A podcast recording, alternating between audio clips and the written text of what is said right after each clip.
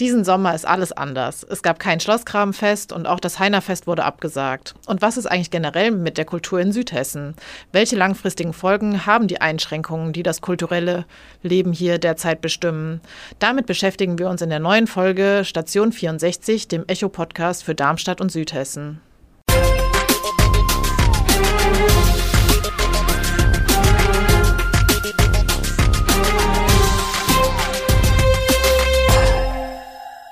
Gude aus der Echo-Redaktion. Heute dreht sich alles um die Kultur und die Frage, wann können wir endlich mal wieder tanzen gehen? Ich bin Bianca Bayer und gehe heute mit meiner Kollegin Katrin Mader dieser Frage auf den Grund. Auch Hallo von mir. Ähm, ja, es ist leider nicht nur das Tanzen. Ich würde zum Beispiel super gerne mal wieder auf ein Konzert gehen. Bianca, wie sieht es denn bei dir aus? Was fehlt dir am meisten? Ja, Konzert, das fehlt mir schon auch mache ich jetzt aber auch nicht so oft. Ähm, aber neulich war ich tatsächlich mal im Autokino. Echt? Das habe ich ja noch nie gemacht. Ähm, wie war's? Wo warst du? Ähm, ja, ich war in Neu-Isenburg, ähm, in Gravenbruch. Das ja, war eigentlich ganz schön, aber es ist eben nicht das Gleiche. Also man sitzt trotzdem nur zu zweit im Auto. Das ist halt eigentlich wie daheim auf dem Sofa. Ähm, aber wir haben uns, uns, uns ganz schön gemacht. Wir haben selbst Nachos und Popcorn mitgenommen ähm, man kann natürlich während dem Film ein bisschen quatschen, das geht im Kino sonst nicht. Und ähm, es ist irgendwie besser als nichts, aber so ein richtiger Kinosaal, ähm, große Leinwand und Bildqualität, das ist dann natürlich schon nochmal was anderes. Ja, so ähnlich geht es mir auch mit der Musik. Es gibt ja im Moment echt viele digitale Angebote, die auch super sind, ähm, aber das kommt einem echten Konzert einfach nicht gleich. Und gerade hier in Darmstadt haben wir im Sommer ja schon viele Veranstaltungen, wie zum Beispiel das Schlossgrabenfest, ähm, die mit einem tollen musikalischen Angebot ähm, aufwarten und wo man einfach eine gute Gelegenheit hat, sich verschiedene Künstler ähm, umsonst anzuhören. Äh, ja, aber das Schlossgrabenfest wurde ja leider schon im April abgesagt. Ja, das stimmt. Da bin ich eigentlich auch immer gerne hin. Und ich glaube einfach, da geht es vielen in der Region so. Also das ist ja auch mittlerweile echt ein Riesenfest geworden. Ähm, das gehört irgendwie mittlerweile einfach dazu. Und ähm, ja, wenn ich mich so erinnere, war es eigentlich auch als Jugendliche so eine der ersten Möglichkeiten, auch mal wegzugehen. Ähm, das fängt ja auch schon nachmittags an, dass man einfach mal was erlebt, mal auf ein Konzert gehen kann. Ja, und das ist jetzt natürlich ein bisschen schwierig. Ja, ich würde auf jeden Fall auch sagen, dass das Schlossgrabenfest hier eine feste Institution in der Region ist. Ähm, und das zeigen auch die Reaktionen, die ähm, auf Facebook unter dem Artikel der Absage zu lesen waren. Viele hatten Verständnis. Zum Beispiel Danny Kimpel, der schrieb, schade, aber die einzig richtige Entscheidung. Und auch Jacqueline Da schrieb, besser ist das, feiern können wir noch genug. Ja, aber viele hatten sich da ja auch schon Gedanken gemacht, ähm, weil absehbar war, dass es wahrscheinlich nicht die einzige Veranstaltung bleiben wird, die ausfällt in diesem Jahr. Zum Beispiel die Martina Tartaglia, die schrieb, ähm, diese Entscheidung ist vollkommen in Ordnung und auch wenn das Heinerfest dieses Jahr großes Jubiläum feiert, sollte man gut überlegen, ob man es vielleicht doch ausfällen lässt. Und ja, so ist es ja dann letzten Endes auch gekommen. Das Heinerfest sollte eigentlich am 2. Juli eröffnet werden und ausgerechnet jetzt beim 70. Heinerfest muss es abgesagt werden. Das ist schade, aber nicht nur in Darmstadt äh, wurden Großveranstaltungen abgesagt, auch das Gernsheimer Fischerfest und der Bienenmarkt in Michelstadt, der zurzeit stattfinden würde, sind abgesagt. Aber ja, wir wollen mal nicht so negativ sein. Es gibt auch schon wieder Lichtblicke. Zum Beispiel hier in Darmstadt in der Zentralstation geht es jetzt am Wochenende wieder los. Wir freuen uns, dass wir uns heute mit Maike Heinig, Geschäftsführerin und künstlerische Leitung der Zentralstation hier in Darmstadt unterhalten können. Ähm, Maike, jetzt am Freitag kann der Betrieb wieder aufgenommen werden. Das erste Konzert findet statt, aber natürlich kann das Programm nicht so wie geplant über den Sommer ähm, stattfinden. Was genau bedeutet das? Ja, wir stehen ja mit allen im Austausch und als klar wurde, ähm, es gibt bestimmte Abstandsregeln, es gibt eine maximale oder Zahl für die Räume. Es müssen pro Besucher ähm, fünf Quadratmeter vorhanden sein. War eigentlich schnell klar, die meisten Orte hier in Darmstadt können so eigentlich keine Kultur veranstalten. Ähm, aber jetzt machen wir das eben zusammen. Das heißt, ähm, in der Zentralstation ist das Literaturhaus zu Gast, ähm, ist die Bedroom Disco zu Gast. Und wir machen mit den Bedingungen, die hier möglich sind, gemeinsam etwas aus deren Programm, was sie jetzt erstmal selber nicht veranstalten können. Ähm, Stichpunkt Rockkonzert. Jetzt am Freitag findet schon ähm, das erste statt. Ähm, was genau ähm, für eine Veranstaltung wird am äh, Freitag stattfinden und ähm, wie kann man sich das vorstellen? Wie wird das ab alles ablaufen? Ja, wir fangen mit Pfund an. Ähm, das ist natürlich auch gleich sehr gewagt. Pfund spielt normalerweise hier vor 5000 Leuten beim Heinerfest oder bei äh, unserem Fritz Live Doppelkonzert. Aber das war jetzt bewusst die Wahl, gleich mit so einem Paukenschlag anzufangen und sich das zu trauen. Vom Ablauf ist es so, wie schon erwähnt, ähm, es gibt einen, einen festen Online-Vorverkauf der ist auch nach 90 Minuten war das Konzert ausverkauft. Ähm, die Leute müssen sich quasi für einen festen Sitzplatz entscheiden und auch, ob sie alleine kommen oder einen Doppelplatz kaufen, weil man ja eben, also zu zweit nebeneinander ist, ist möglich. Aber ansonsten müssen die Abstände eingehalten werden. Das heißt, wir haben einen festen Bestuhlungsplan vorgegeben. Ähm, man kauft sich sein Ticket und mit dem Ticket bekommt man auch ein, ein Formblatt, was man ausgefüllt am Abend mitbringen muss. Wenn man es vergessen hat, kann man es hier natürlich nochmal ausfüllen, aber wir wollen die Abläufe möglichst verschlanken. Ähm, es gibt einen gestaffelten Einlass, das heißt, wir haben den Leuten mitgeteilt, dass sie äh, nicht alle eine Stunde vorher kommen sollen, sondern ähm, möglichst gestaffelt, so alle 20 Minuten. Das wird auch nicht zu 100 Prozent klappen, das macht aber nichts. Man muss Mund-Nasenschutz leider tragen, solange bis man auf seinem Sitzplatz ist. Aber in dem Moment, wo man sich eben im Raum bewegt und der Abstand nicht mehr eingehalten werden kann, muss man den aufsetzen. Ist auch überall kommuniziert und ausgehängt. Ja, hier finden normalerweise auch Partys statt, ähm, wo die Leute tanzen und ähm, die Musik gemeinsam genießen. Ähm, wie ist da die Stimmung, die Prognose? Ähm, Gibt es irgendwelche Alternativkonzepte, wie das in nächster Zeit denkbar sein könnte? Wir müssen uns da an die Richtlinien halten. Ich kann nur so viel sagen, wir sind gerade dabei, an einer Idee zu arbeiten. Ob das so gehen kann und ist noch ein bisschen dahingestellt. Ähm, ich will da auch eigentlich nicht zu viel verraten, weil es, wenn es klappt, eigentlich eine ganz coole Idee sein könnte, ähm, wie man ähm, wie man das vielleicht hinbekommen kann, dass man wieder gemeinsam tanzen kann. Okay, dann ähm, vielen Dank äh, für das Gespräch und ähm, viel Erfolg und Spaß äh, am Freitag bei dem Konzert. Ja, vielen Dank. Bin auch gespannt. Ja, und es gibt ja jetzt generell auch in Darmstadt wieder mehrere Möglichkeiten, ähm, wegzugehen ähm, zum Beispiel das Staatstheater hat wieder geöffnet. Darüber haben wir auch mit dem Leiter der Kulturredaktion Johannes Breckner gesprochen. Der war beim Eröffnungswochenende vom Staatstheater dabei. Herr Breckner, vielen Dank, dass Sie sich die Zeit genommen haben. Ähm, wenn man jetzt erstmal so generell guckt, wie ist es denn im Moment um die kulturelle Landschaft bestellt?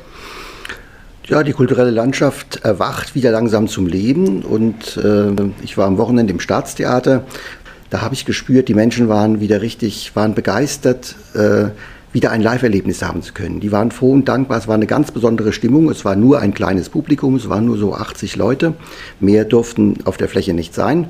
Aber es war ähm, für alle und auch für die Musiker, glaube ich, ein wirklich ein bewegender Moment, wieder mit dem Publikum zusammen zu sein. Denn Kultur ist ja etwas, was man zwar auch zu Hause machen kann, man kann zu Hause ein Buch lesen eine CD hören, man kann Videos gucken, aber es ist doch was anderes, ähm, wenn man es zusammen macht. Das macht was mit den Menschen, Kultur gemeinsam zu genießen.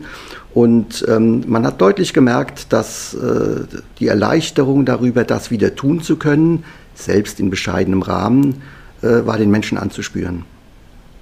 Mhm. Aber was bedeutet denn für einen persönlich so der Wegfall ähm, von der Kultur, wie es jetzt eben war, oder jetzt auch wieder diese langsame Wiederaufnahme? Was macht das denn mit den Menschen? Warum ist es so wichtig, dass es jetzt weitergeht? Ja, ist eine spannende Sache.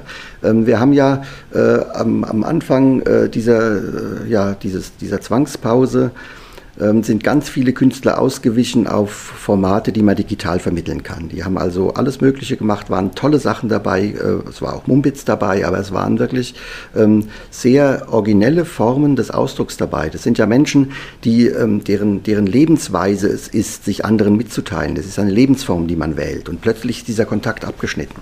Und die haben versucht, das nun ähm, auf, auf, entweder auf, auf Videos, auf, auf äh, Audios, Audiodateien, also auf viele, ähm, vielfältige Weise versucht, ihr Publikum zu erreichen. Ähm, das ging eine ganze Weile gut und das haben die Menschen auch gemacht. Aber ich glaube, wir haben viel gelernt darüber, was Technik kann. Wir haben aber auch viel darüber gelernt, wo die Grenzen sind und was Technik eben nicht vermitteln kann. Und Technik ähm, kann nicht vermitteln das Gefühl, mit 500 anderen Menschen in einem Konzertsaal zu sitzen und die Luft vibrieren zu hören von einem großen Orchester. Ja, das bringt nicht mal ein feiner Lautsprecher und das die wenigsten Menschen hören auf feinen Lautsprechern, bringt das fertig. Ähm, ganz abgesehen davon, dass ich ähm, auch äh, meinen mein Nachbarn, meinen Sitznachbarn ja wahrnehme. Also es ist das gemeinsame gemeinsame Erlebnis ähm, macht was mit den Menschen. Und ich glaube, das haben wir in dieser Zeit nochmal neu schätzen gelernt. Und äh, wenn es jetzt weitergeht und langsam der Betrieb wieder anläuft, der läuft deswegen langsam an. Erstens wegen der vielen Vorschriften. Zweitens aber auch, weil die Menschen noch vorsichtig sind, zu Recht vorsichtig sind. Ähm, Gerade im klassischen ähm, Kulturpublikum ähm, sind viele ältere Menschen, die äh, mit einigem Recht äh, besondere Vorsicht walten lassen. Ähm, und deswegen wird es noch eine ganze Weile, äh, werden es andere Bedingungen sein.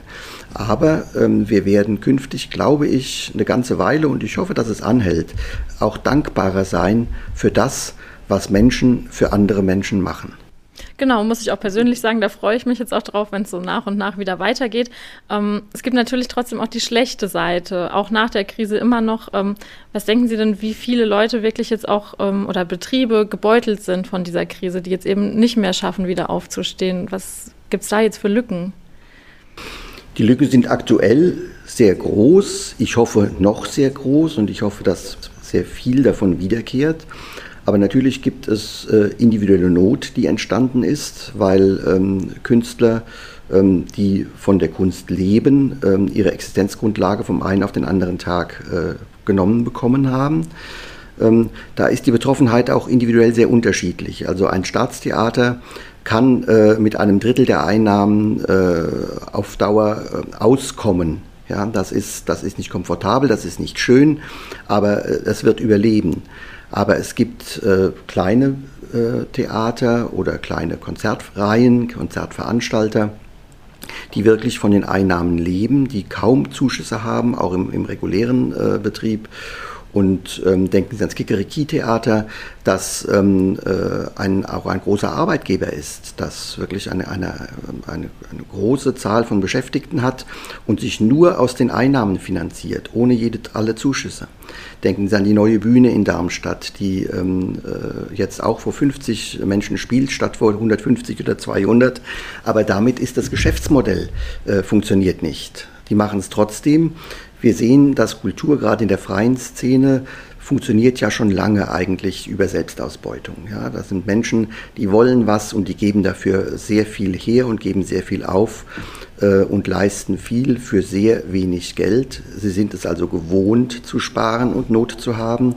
Ähm, ich hoffe sehr, dass ähm, äh, sie die Dürrezeit, die jetzt auch sicher auch noch etwas anhalten wird, ähm, dass möglichst viele überleben werden. Äh, oder dass, dass, sie hinterher neue Formate finden, äh, mit denen sie aktiv werden. Denken Sie an die großen, an die großen Spielorte der freien äh, Szene, Bessunger Knabenschule, ähm, äh, Theater Mollerhaus. Ähm, da spielen Gruppen, die wirklich ihre Einnahmen brauchen, die momentan auf dem Trocknen sitzen. Es gibt Hilfsangebote, es gibt einen Hilfsfonds des Landes, es gibt einen Hilfsfonds, einen städtischen Hilfsfonds für die Kunst, es gibt, es gibt Unterstützung. Ähm, es fallen aber die raus oder haben es die am schwersten, die eben keine, keine Betriebskosten haben, die kein Unternehmen haben, sondern die wirklich nur, ähm, was weiß ich, eine Oboe haben und damit äh, Musik machen. Und das ist die Oboe, ist ihr Betriebskapital. Ähm, äh, die haben keine Betriebskosten, die man ihnen ersetzen kann, sondern einfach nur Ausnahme, äh, Einnahmeausfälle. Es gibt private Unterstützungsinitiativen inzwischen. Es gibt in Darmstadt die äh, Initiative Wir für Kultur.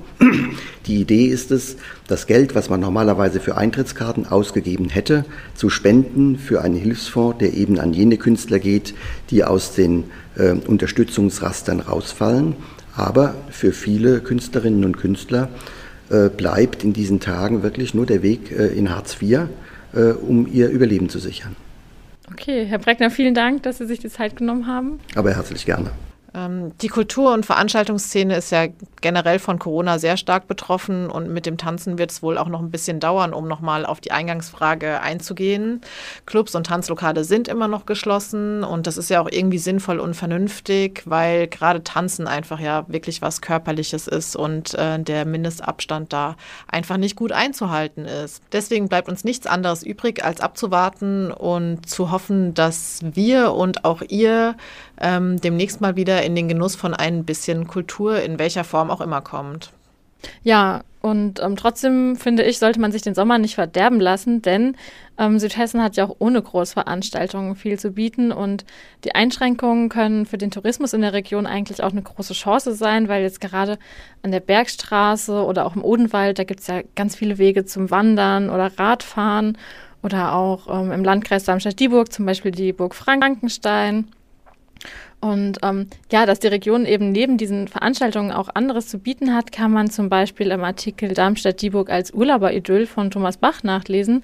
Den fand ich echt ähm, super interessant und ja, vielleicht findet da ja der ein oder andere eine Anregung fürs Wochenende oder für seinen Sommerurlaub daheim. Mein Highlight diese Woche war äh, der Artikel von Dirk Zengel, tatsächlich zum Michelstädter Bienenmarkt. Ich fand es echt interessant, äh, mal zu erfahren, woher das Fest seinen Namen hat und was der Wegfall für die lokalen Imker jetzt bedeutet. Ja, wusste ich vorher auch nicht so genau. Und ähm, die Artikel haben wir euch für ähm, zum Nachlesen auf unserer Seite zum Podcast verlinkt.